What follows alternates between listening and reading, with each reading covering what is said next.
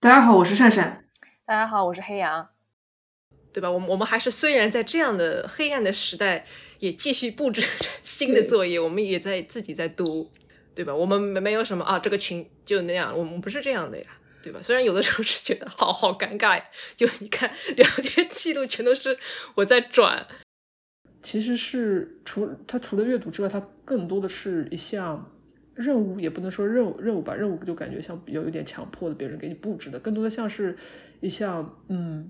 稍微比阅读更加广泛一点的活动，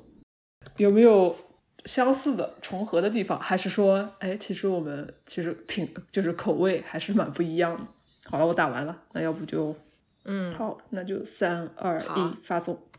哎，什么啊？其实是有，算是有一一本。嗯嗯嗯，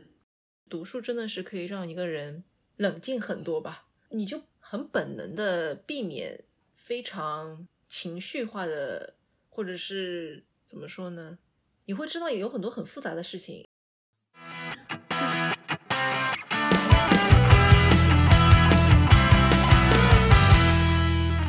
这里是激扬同龙，一档由性少数发起讨论性少数群体相关话题的播客。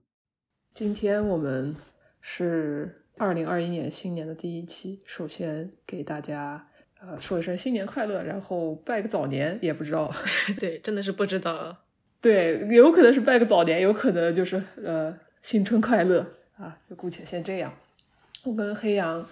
在录之前在聊，我们要怎么样开这个场，这一期我们想干什么？其实简单来说的话，想聊一聊我们这一年以来做一个微信阅读群的一些体验吧和经验的分享。然后呃聊一聊我们当中读到的一些书，哎，不如黑羊来讲一讲我们为什么要搞这个阅读群？嗯，我觉得这个事情对于我们两个来说，应该是发起这个播客之外，去年做的怎么说呢？最接近于实践的一件事情吧。就因为我们其实还是缺乏一些，怎么说呢？这个不是太贬低自己，或者是。要把实践推的特别特别高，但我是觉得在去年那个情况下呢，我们还能够以读书的这么一个形式和做播客的形式触及到一些人，还是怎么说呢？在我的这个实践的范畴里面，已经很接近，就是我很期待，就今年能能够做线下就做线下嘛，就是特别接地气的、很在地的一些活动。对。嗯，那么另外一个角度说，就是书其实是一个很好的介入的途径，而且你你会发现很多人虽然嗯平时也经常刷微博啊，关注一些这方面的事情，等他真的去开始讲了，或者说他完全不借助其他人的说法，他自己去发一篇原创的关于女权或者是性别研究的一篇东西，他可能就有点困难了。嗯，那我觉得这个对于我们两个来说，其实也是一个全新的领域嘛，对吧？我们之前其实也就是那样的人嘛，就可能你要比我还好一点，因为我其实是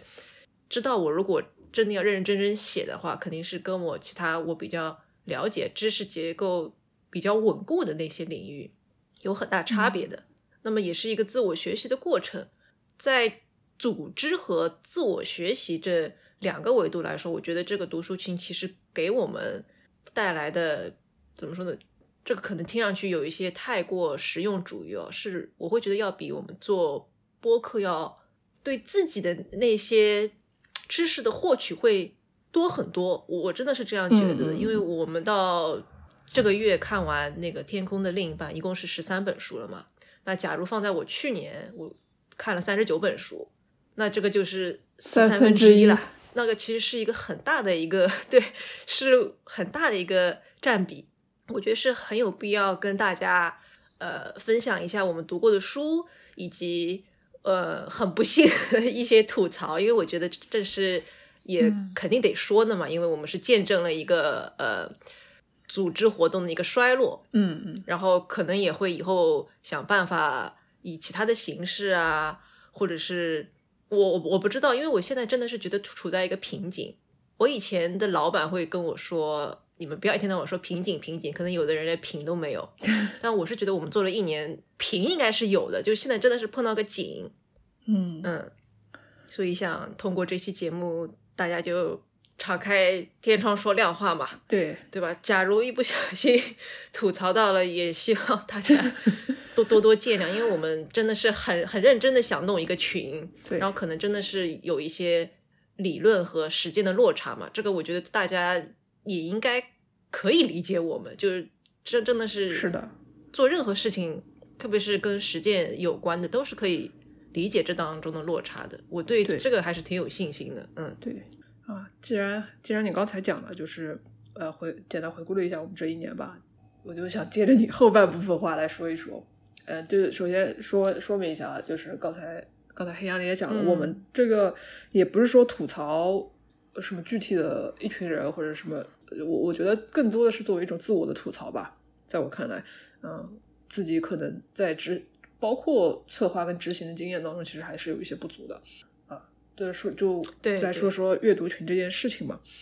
嗯，刚开始做的时候呢，有点说是踌躇满志都不为过，就觉得说应该还是存在这样，就是在中文的互联网上，在在内地中文的互联网上，应该还是存在一群呃想要通过阅读的形式，特别是阅读那种非虚构的。呃，女权主义文学或者是性别理论著作来获取理论的一些知识，或者或者是通过阅读这些新新闻记录类的内容来了解这个世界，了解一些女性呃所所处的现实，这样有这部分动机的人应该还是存在的。呃，所以当时觉得说啊，呃，搞一个组织一个阅读活动，组织一个阅读群。应该来说，就我当时当时想有什么难的，就是把大家拉在一起，然后定期看看书，然后大家讨论，哎，就不需要，就是我作为呃发起人或者组织人来说，我并不需要投入太多的维护运营的精力。那么，然后从微博上一开始投票，说让大家来投出自己想读的书，其实那个投那个微博上的投票，我觉得大家的参与度还是。呃，蛮高的，有很多的朋友就是来，真的给我们贡献了很多非常棒的文献和著作的，呃，怎么说呢？提名，包括书单的呃整理发表，我觉得反响也都是蛮好的。一直说，然后自然而然的就开始组建大家拉个群，就说，哎，我们就按照书单一本本的读下来，直到然后直到那个群建立了之后，我们真的要开始读第一本书的时候，我发现作为发起者跟组织者来说，我需要投入的所谓的维护运营的成本跟精力，是我之前稍稍跟我的预期是不太一样的。就是当然，我也不是说我在这一年当中我付出了我巨大的精力。哦，那那那那肯定也没有，大家不要误会，就没有把自己说的那么的啊无私奉献，嗯，但是我当时一开始我发现说，哎，我作为发起者，因为大因为大家进这个群，大家都是不能不能说是懵逼懵懂吧，但多多少少都是有点怎么说没有头绪，稍微有点呃杂乱无章都可以这么说。那一开始肯定是要想我们怎么样。发起第一次的阅读活动，然后怎么样？嗯，把大家都组织动员起来。呃，所以当时一个是啊，我群公告要怎么写，然后时间要怎么敲定。特别特别是后来，这还有一个问题，后面 其实黑羊也可以呃吐槽一一起吐槽一下，就是关于一些文献书本的啊 accessibility 上的问题。后面我们也遇到了蛮多的。嗯，然后还有一部分来说，对于我来说。呃，我需要投入一定精力的，就是说我其实作为发起人、组织者之外，我还要担任一个主持人的角色。特别是一开始几本书的讨论当中，因为即使你给大家布置了某年某月某日几点钟开始啊，我们为期一个小时的讨论，然后发现到了那个时间点，大家都不知道该怎么开始。所以说实话，前几次的讨论，黑羊因为从一开始都跟我在一起嘛，所以可以发现前几次的讨论，其实我是。经过了一定的精心准备的，我其实当时呃，除了我自己看书、自己总结几个问题之外，我还会呃衍生的去找一些相关的，比如说关于这些书的 review 啊，或者是啊呃批评文章，然后甚甚至我会找一些，因为他们很一开始的书很多都是大学性别研究或者是女性主义课程当中的一些 reading list 上的书嘛，所以会找一些他们甚至 seminar 的问题，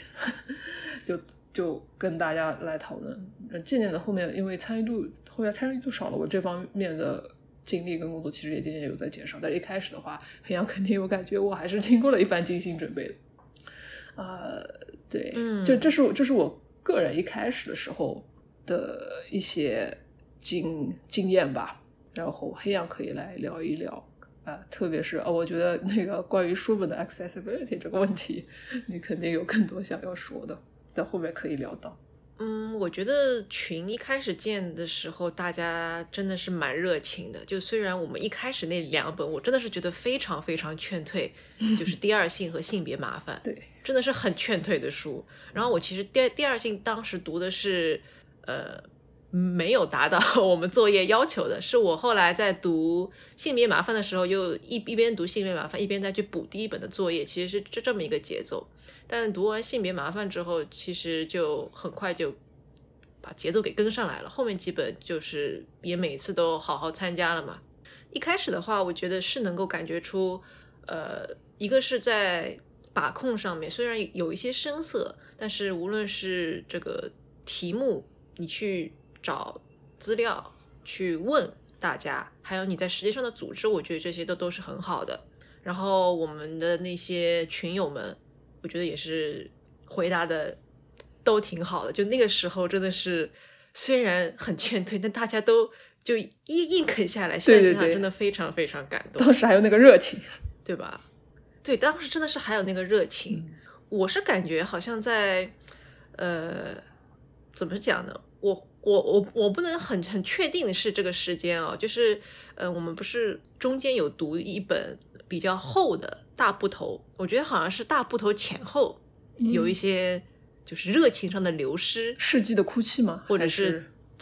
对我我就觉得好像是世纪的哭泣，还是你觉得更早之前？因为我觉得好像那个伍尔夫那那一本的时候还行呀，好像因为性别也还行啊，就 感觉世纪的哭泣好像是一个特别大的 V，嗯，就是 它一个节点就一下子。下去了，然后现在也没有上来，所以是一半的 V。大家不要以为我们又上来了，就还在瓶颈期，是这么一个状态。所以，假如从世界的哭泣为节点来说，我们的呃黄金时代和 黑暗时代的话，我觉得黄金时代还是有很多。就假如我们之后要做一些改革的话，是有很多经验。就是你前面也说的，是就肯定还是需要你去。各方面找，因为这些书也不是刚刚出嘛，嗯，它的哪哪怕是刚出的书，它也可以从你知道现在新书肯定要会有一些怎么说呢，PR，嗯，他会有一些公关稿子发给那些文化媒体，那他们可能就去采作者啦，或者是找专门的文化记者写一篇很好的书评，或者是有很多拓展点的那种文章，那我觉得就可以从这些地方。去收集一些问题，或者是你说的有一些书，它本身就是国内外的性别研究或者是女性主义课程的作业，嗯，那么我觉得这这些就更好找了嘛，就可能英英文的更好找一点，就是什么 reading questions 之类的，对对对，对，是是这样一个非常学术的切入，但我觉得这这也不是说一下子好像哎呀这个群那么学术，而是说这些问题是。是初衷吧，我觉得，而不是说你你看完这本书，我们的问题永远都是啊你什么感感受，然后就大大家讲完十分钟就之后完全不知道还能够问什么问题了。我觉得还是我我们得稍微推一推大家，也是推一推自己嘛。我还是挺怀念以前，就是真的是在学校里面，我们老师会问一些就是你不知道该如何回答的问题。就感觉一下子，哎，我之前也也不知道，原来你可以这样问我。然后这个现象好像你你也不能说是 A，也不能说 B，就你得想一想。我还是挺怀念那种感觉，而且那种感觉其实，在读书的时候，就是我们平时读这些书的时候也会有。那么为为什么讨论的时候就不能再多向前推一推呢？我觉得还是得得有一些热情吧。就我我不知道，我觉得我们现在 就是作作为很现在比较怎么说呢，失败的。打或者说打双引号失败的组织方，嗯，就是还是希望大家能有这个热情。如果大家也这对就是别人怎么能够激发你这方面热情，有了一些答案，也也真的是很欢迎你们告诉我们，因为我们是很乐意去做这件事情的，不然也不会开个一年，对吧？我们我们还是虽然在这样的黑暗的时代，也继续布置新的作业，我们也在自己在读，对吧？我们没没有什么啊，这个群就那样，我们不是这样的呀。对吧？虽然有的时候是觉得好好尴尬呀，就你看聊天记录全都是我在转，哎，你你你刚才讲到就是怀念大学里面就是会有一些课课程老师提发出的问题，会让让人就是推动自己的思考嘛，我觉得。这这其实这其实是，其我一一开始我设想不知道是是不是也是你的设想的一部分。我当时为什么坚持说一开始在书名投票也好，然后到后面大部分时间我们的阅读的呃内容也好，坚持是非虚构的，因为其实虚构类的文学作品的话，其实大家更多的谈的可能是感想，或者是能够 relate 呃 relate 到自己的一些。自身的经验的分享，主观的东西了。对，就是如果你要深深挖，因为我希望我们的阅读这个这个动作，我们的这个活动是能够深挖到一些东西的。就像你刚才说，并不是大家十分钟讨论完，各各自两三句话总结完自己的感想就结束了。呃，所以非虚构类的话，希望就是能够提出一些可以深挖的问题，让大家一些进行一些相对来说可能我们平时不会做到做到更加深入的深入的思考。所以这是初衷，但是也有可能，像你刚才也提到的，就是一开一开始 一开始两两部就比较劝退，然后后面包括一些比较非虚构的东西来说，我不知道，呃，大家阅读习惯了，就是我们的听众朋友们的平常的阅读习惯是什么？在阅读这种非虚构类的或者是新闻纪实类的作品的时候，大家在大家在想什么？就是我我能理解一部分的阅读动力，就比如说我要吸取一些新鲜的知识，我要。呃，怎么说呢？学习吧。但是大家这个学习的方式是具体是怎么样子的呢？我可以分享一下我的。当然，我不是说我的方式就一定是最好的，就因为肯定不同的人有不同的自己合适自己的方式嘛。嗯，我比较我比较习惯或者是我比较舒服的方式，就是我在整整个整个学习的呃习惯是跟刚才黑羊说在大学里面的那种嗯方式是比较接近的。比如说阅读到一些内容的时候。我会问，我会自己给自己布置一些问题，自己回答这些问题，或者是搜搜索一下有没有类似的，呃，以前有没有人问过这些问题，或者对这些问题进行过进行一些讨论，然后书中有遇到有遇到一些跟我现在已有的认知不太一样的，或者比较新的内容，也会想要说，哎，为什么跟我现也跟我之前已有的认知不太一样，或者是这个新的内容具体是怎么样的一个情况？所所以对我来说。呃，非虚构的阅读是一件，其实是除它除了阅读之外，它更多的是一项任务，也不能说任务任务吧，任务就感觉像有一点强迫的，别人给你布置的，更多的像是一项嗯，稍微比阅读更加广泛一点的活动。对我来说，其实是蛮有意思的一件事情。嗯，站在我的角度来看的话，如就是大家如果都把它当做一件有意思的事情去做，有意思的活动去做，哎，就。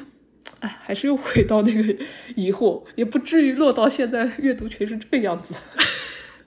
啊，我不知道啊，就阅阅阅读群里的小伙伴，我之前也问过大家，嗯，就是希望怎么样的讨论形式，怎么样的阅读形式，大家其实也给我给我们给出了一些回复和呃改进意见。但我发现这样改进之后，似乎也没有得到很明显的提升，就大家活跃度跟热情也没有得到明显的提升。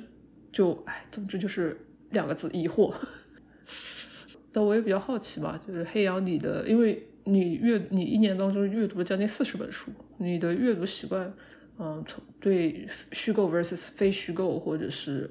嗯一些不同类型的作品，你的阅读习惯有不一样吗？或者是你比较舒适的一种阅读方式是怎么样的？我好像并没有什么方法论，但是我有很明显的阅读的偏好，就是我是。读非虚构，大大大的多于读小说。嗯嗯，当然这个也是因为我有职场病嘛，也不能说职场，就是你你没办法，你你就是做个这个工工作的，你不得不去呃多读一些能够让你更了解真实世界的那些东西。当然，我也不是说你就不能从小说里面感知到真实世界了。我说的真实世界，可能是我其实是有很长一段时间没有在读任何书的，我就这么老实说吧。然后是我在之前的那份工作让我发现，我再不读书，我我可能就真的是很多事情完完全全要落下。不是说同龄人，就是说至少是我身边工作那些同事，我就要落下了。嗯，那么肯定是要要读什么呢？读非虚构。嗯，这也是我觉得，呃，你前面说的那点很好。假如我们是要很很认真的去看待女性主义，去看待性别研究的话，还是得从非虚构入手。就哪怕是像黑箱啊这种，嗯，当然不是说什么简爱就特别不行啊。当然，我简爱什么的我还没读，就是你你你得先知道现在的的确确发生了什么，然后再回过头去穿插一点小说，我觉得是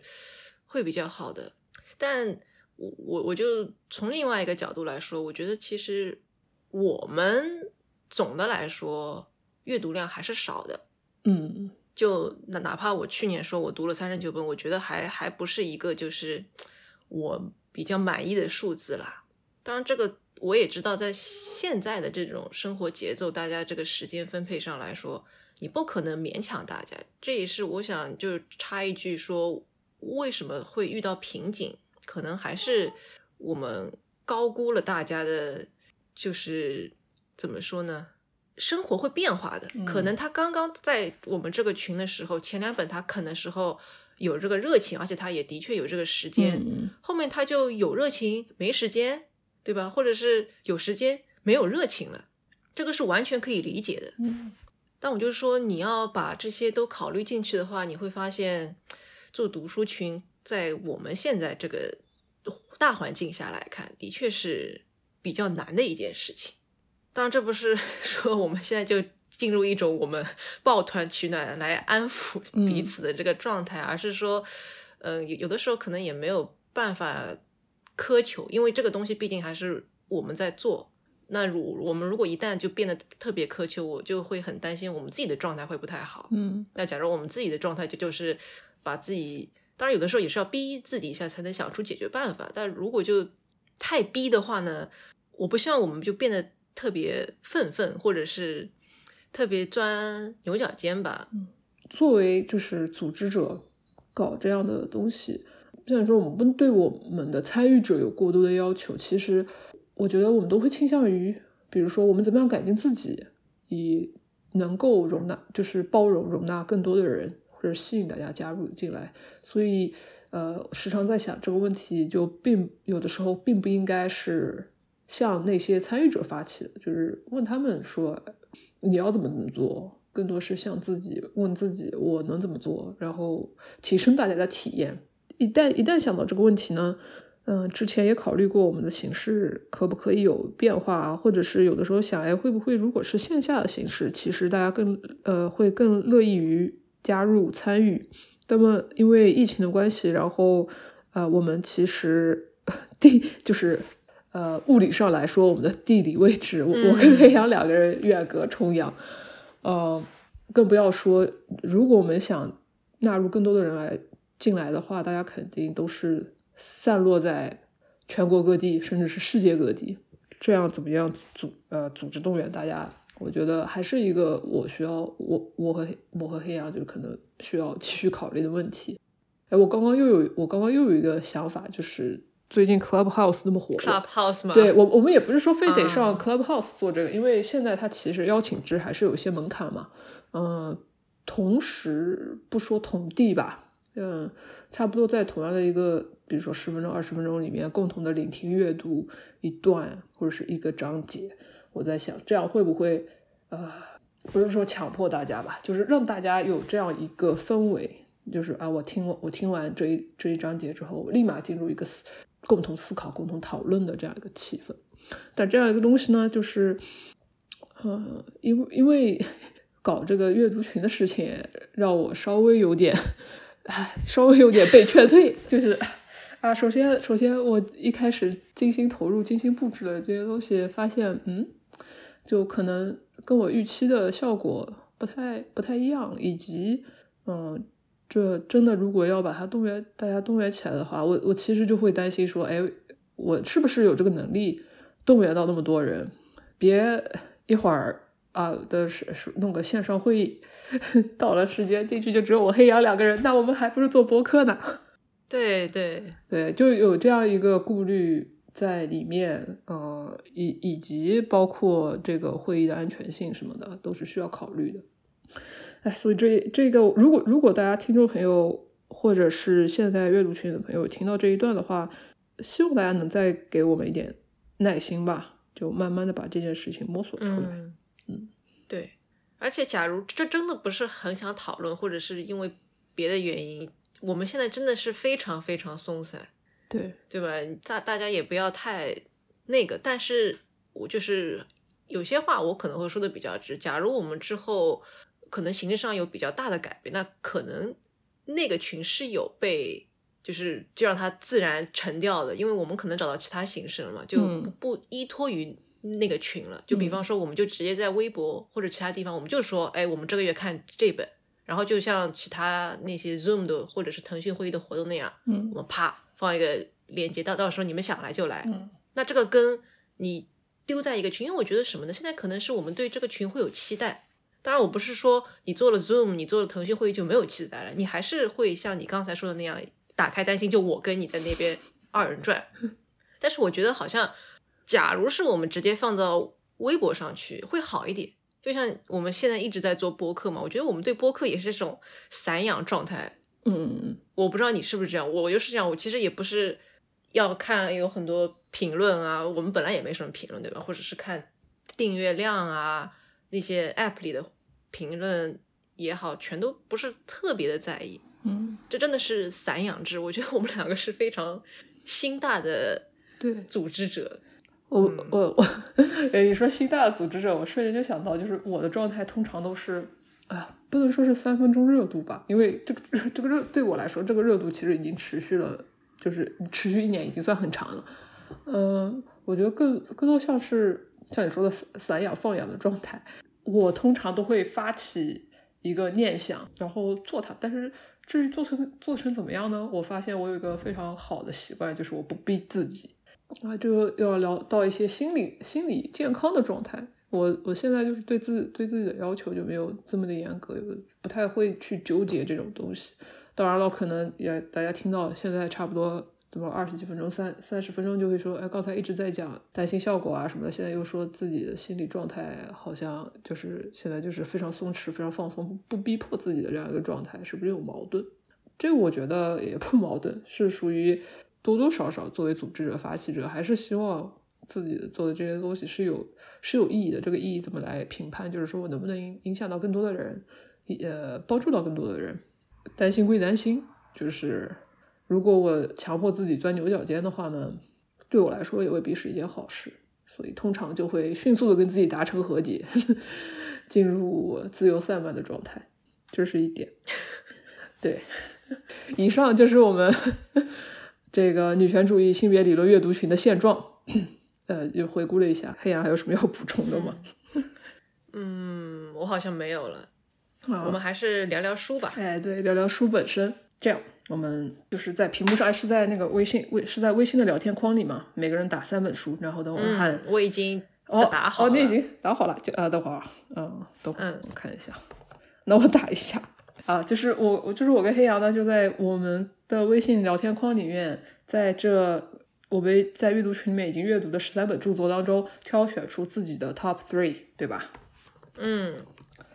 然后等会儿我打完之后，我们会三二一互相发送，看看我们有 这这叫什么？组织者精选推荐有没有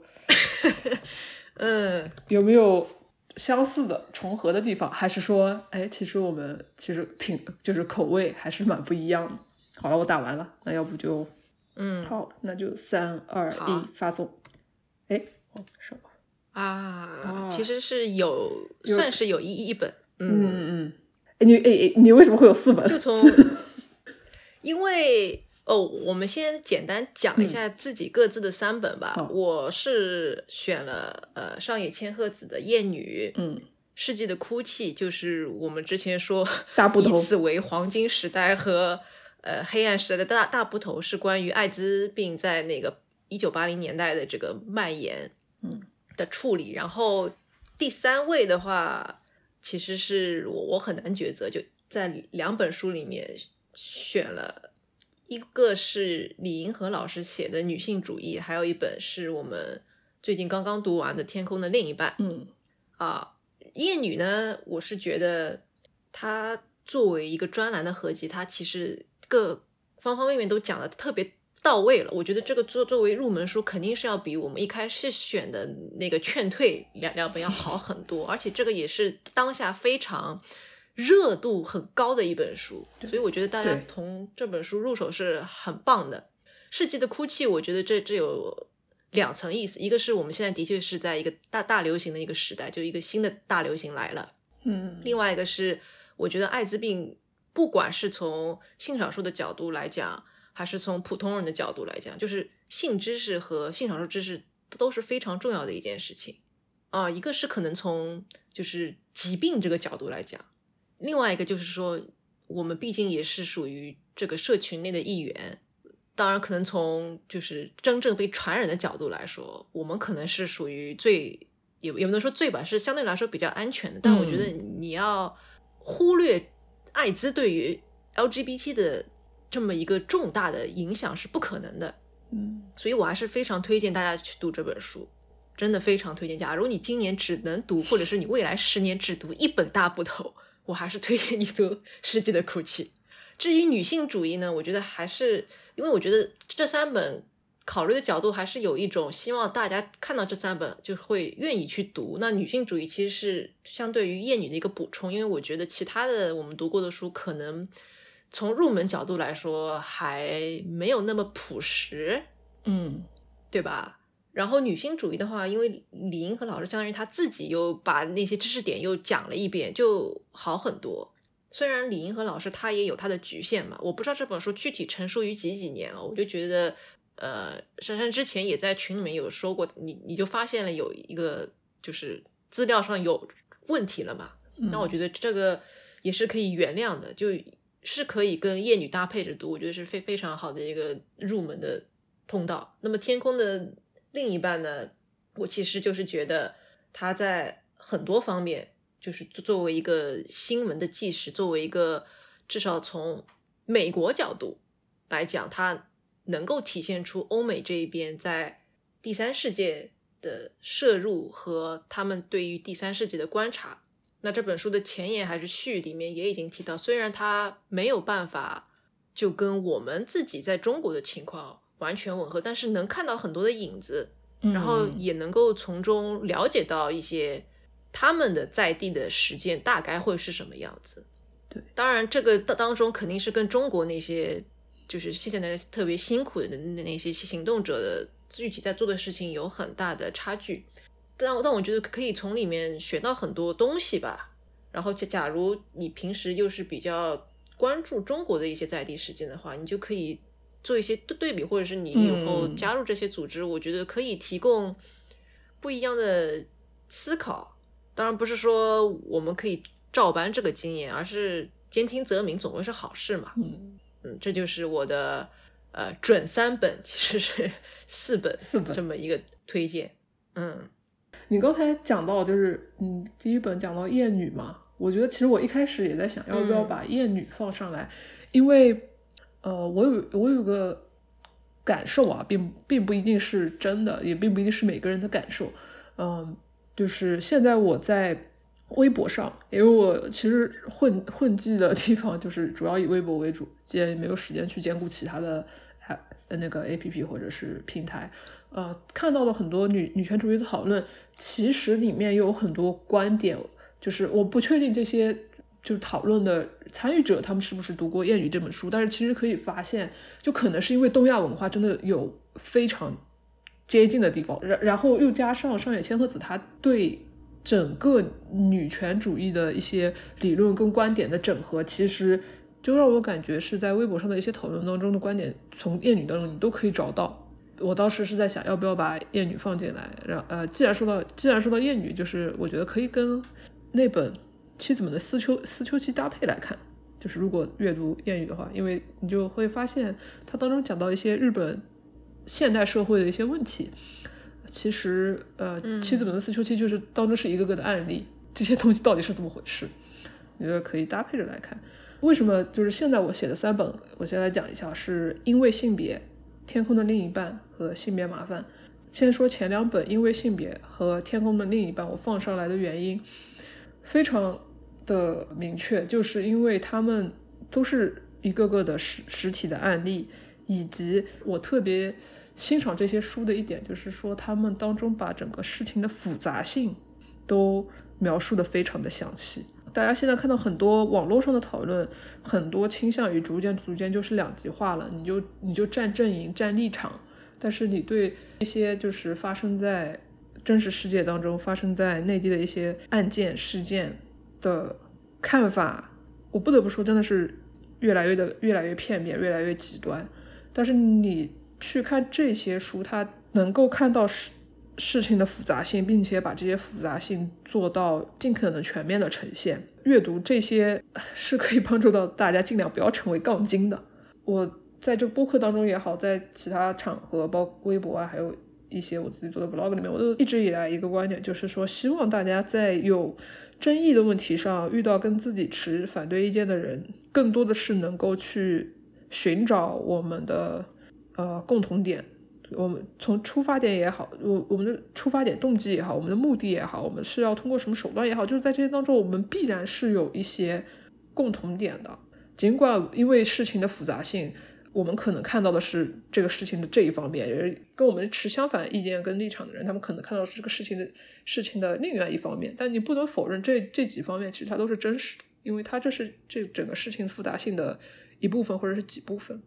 如果你你能够理解。这些东西都是真实的，都是复杂的。我觉得我们的讨论其实是会更加的，一个是会更加的柔和高效，not going anywhere 的这种讨论可以尽可能的减少，以及我们是不是在做出一些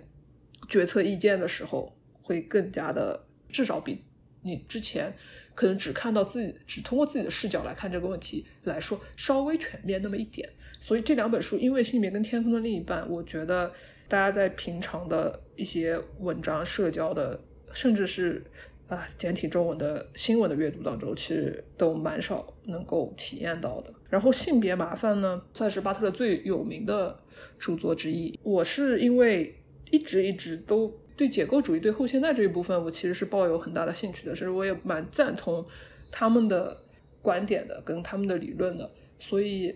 这个对我来说，相当于相当于是我来看待这个世界，包括我来看待一些女权议题，是我的一个比较重要的理论基础。大家来看这个世界，都会有不同的视角跟不同的理论，并不是说你一定要采取一个后后现代的那个结构主义的立场。我只是说，这是一个我非常欣赏并赞同的观点。呃，因为它其实也是一本不怎么那么好读的书嘛。大家有兴趣的话是可以读一下的，但是我觉得，如果哎你你本身对结构主义或者是呃怎么说后现代女权这一部分呃不感兴趣，这这 甚至觉得哎就是就是一派胡言，那呃我觉得就也不必勉强自己去啃。我其实非常赞同你前面说你为什么要选，因为性别和天空的另一半。那我这个就可能是从我自己是。职业的角度去讲，我自己喜欢非虚构是是可能是因为它至少是以一个稍微撤退一点的，以及去讲一个已经发生过的事情。嗯，那这个其实对于我们现在日常，假如你一直经营在一个只有社交媒体或者是只有微信那些自媒体公众号发的内容，那是完全不一样的两种分析这个世界的方式。嗯。就我觉得新闻专专业主义是必须要强调的，嗯，当然我不是非常的吹嘘欧美的那一套写作手法，而是说我们现在也没有什么能让我们看到的讲女性新闻的书吧？就你也是不得已得看，哎，人家可能以前做过什么东西，那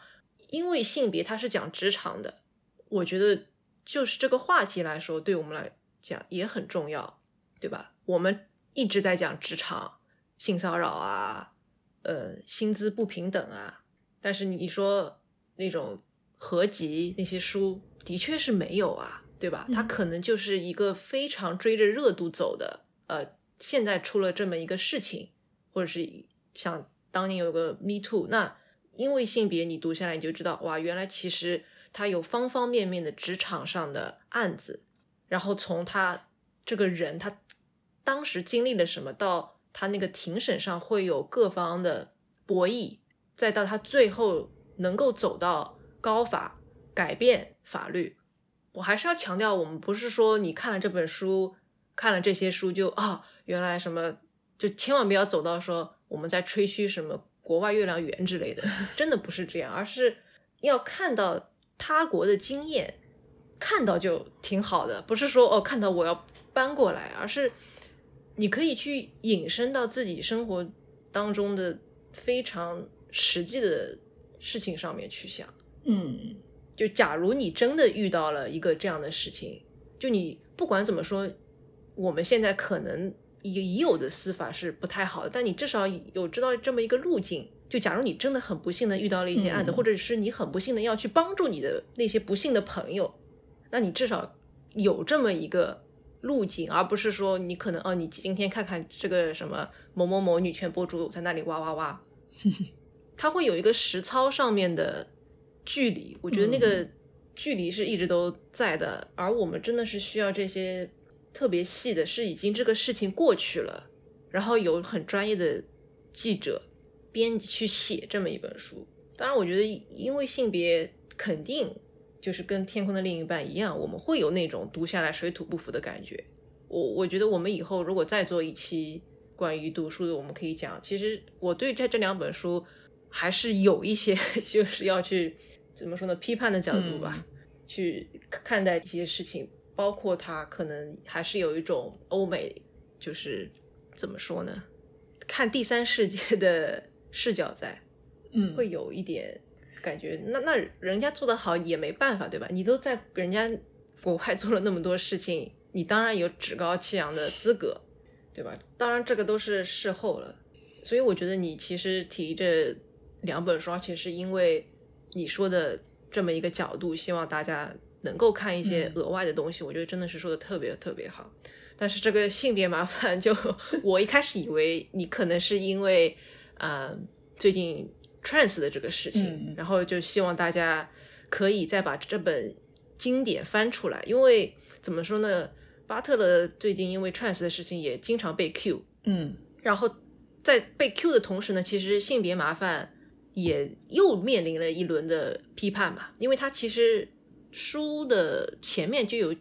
讲到，我他在出版，我想我们看的都是他出出版后过了几十年，他又再版的那个版本，对他其实当时那个再版的版本呢，已经说了他这十年自己也有一些心心态上的就是变化，对对对，那么更不要说我们现在读的这个，就是也已经读了一年了嘛，二零二一年，然后又是去年 trans 的事情又特别特别的热，就是已经突破了欧美的那个。我们上上一期播播客也说过，我是以为你会从这个角度去推荐，然后没想到你说了一个特别实际，就是啃学术书的这这么一个角度。哎，我想，哎，也是哦，就因为我其实还是。毕竟就是我在大学里面读哲学，那就是跟哲学搭边的那门课也是读的特别特别头大，所以我其实是会有一些怎么说呢 PTSD，避免对有点 PTSD，也是希望就是你看我我的那几本书就是还真的是非常已经被搅碎的东西嘛，就你的那个极端就可能一上来就是也也没有因为性别和天空的另一半。就是 前两本书，再加上一些别的什么书，对吧？可能是我们搁置的那一本《阁楼上的疯女人》，对吧？我们其实这个群也有搁置过书，而且我觉得就是也也是因为我主要提出这件事情嘛，然后大家觉得啊，好像的确是可以割一割，所以大家也就割了。有反思过，但我觉得还是割一割比较好，就从各种方面考虑，一个是我们讨论的情况。不如一开始啃大部头的那个样子了。嗯嗯，二是，哎，我我不是在给自己又要找很多理由，我就我就说说到这里算了。反正文学理论、文学理论、文学基础基础，它其实是它是有个专门的学科了。所以说我理解，我也同意，就是你当当初提提出来的那个意见，就是一个是它涉涉及到西方文学当中非常多的呃文学作品，如果我们没有涉猎过当中相当一部分的作品去读它的话，就感觉我们像在怎么说呢？我昨天刚刚在微博上看到一个，就是他说有些人读学哲学，他学的并不是哲学，他研究的也不是哲学，他研究的是哲学家跟哲学史，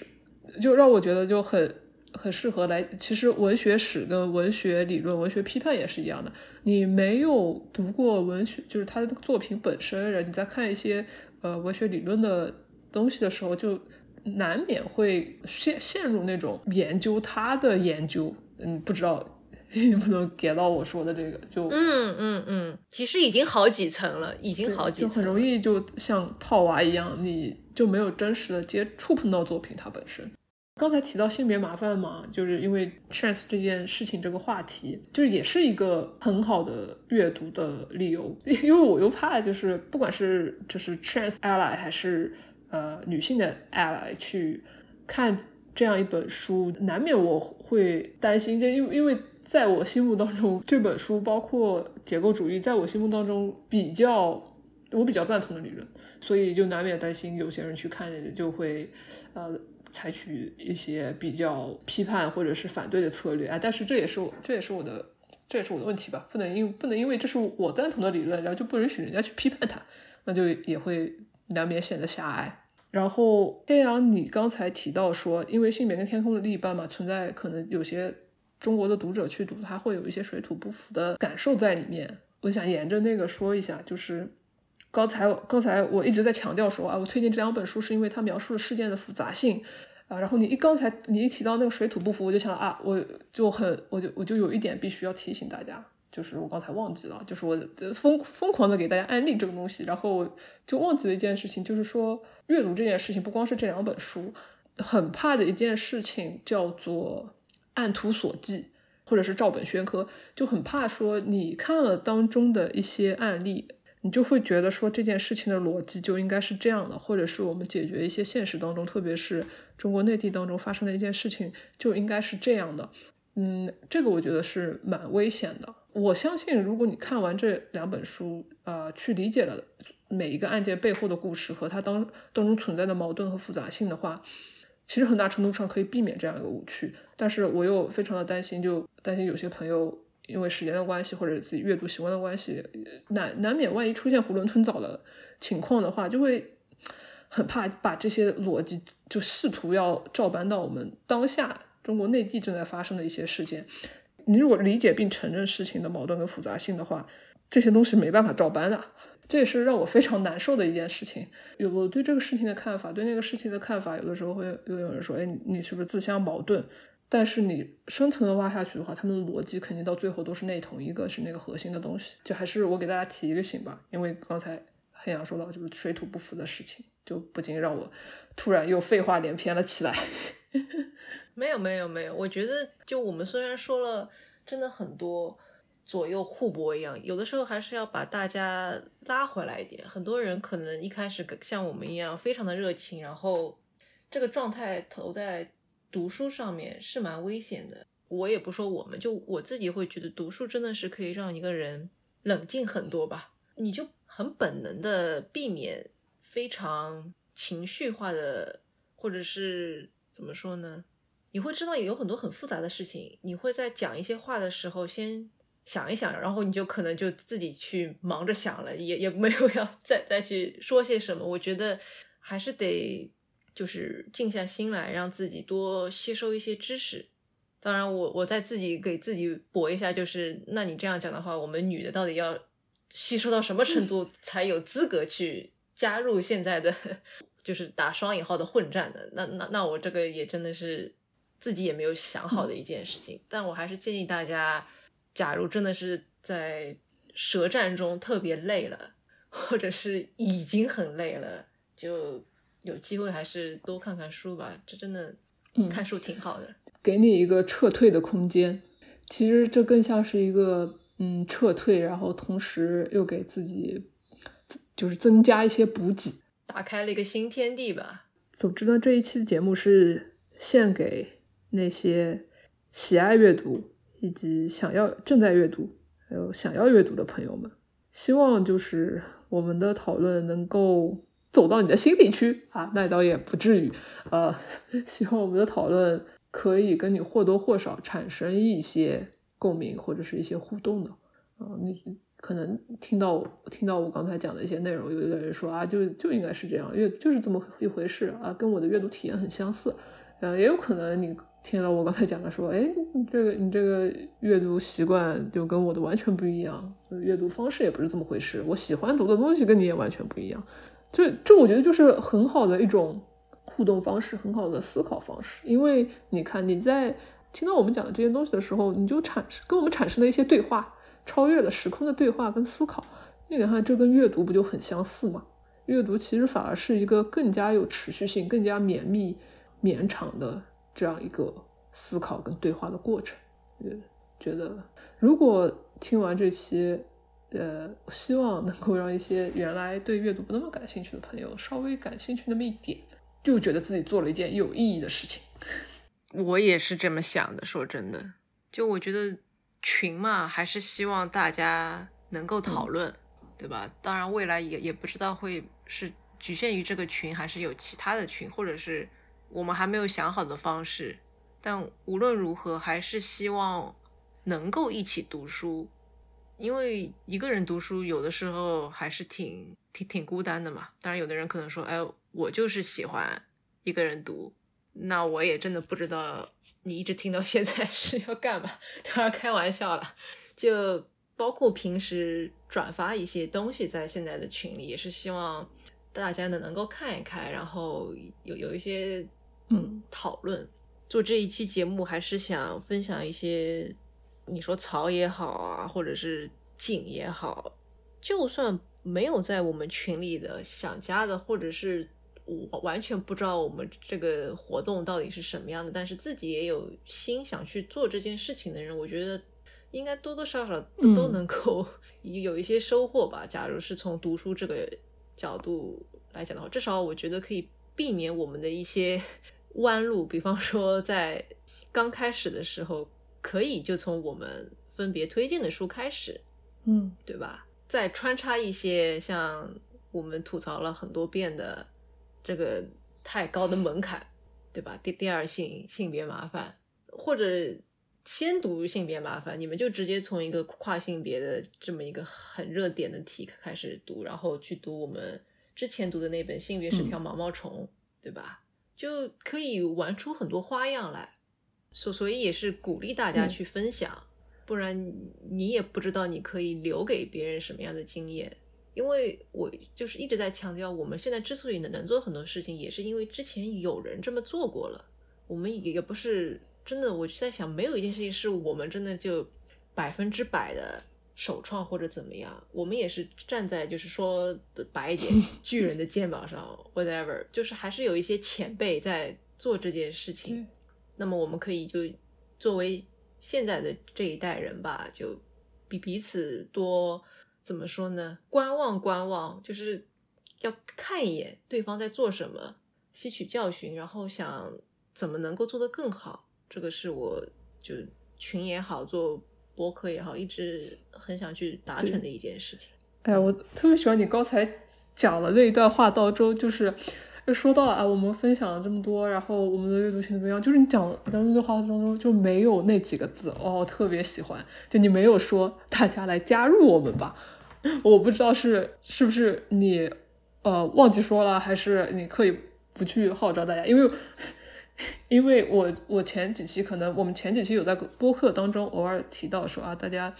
号召大家哎喜欢阅读的朋友们来加入我们的阅读群吧。然后我现在突然做完这一期之后，这一个差不多一个小时聊下来之后，其实我的内心稍稍有一点变化，就是说，与其说让大家来加入我们吧，加入我们这个阅读群，刚才刚才也说了，我们以后可能会有一些不同的形式，所以未必是一个阅读群了。我更加。不太会主动的号召大家说来加入我们吧，就是这这个动作就相当于加入我们两个的这个呃小组织、小活动吧。当然了，就是大家愿意加入，就是踊跃的加入，会非常的呃鼓舞我，会会非常的鼓舞我作为一个参与者跟组织者的决心和动力。但是我现在脑子里一直有一句话，就是说埋下一些种子，或者是你已经有种子在那边了，我给你浇一点点小小的水啊，就这这种感觉。然后希望会有越来越多的种子，然后能够越来越多、越来越快的发芽。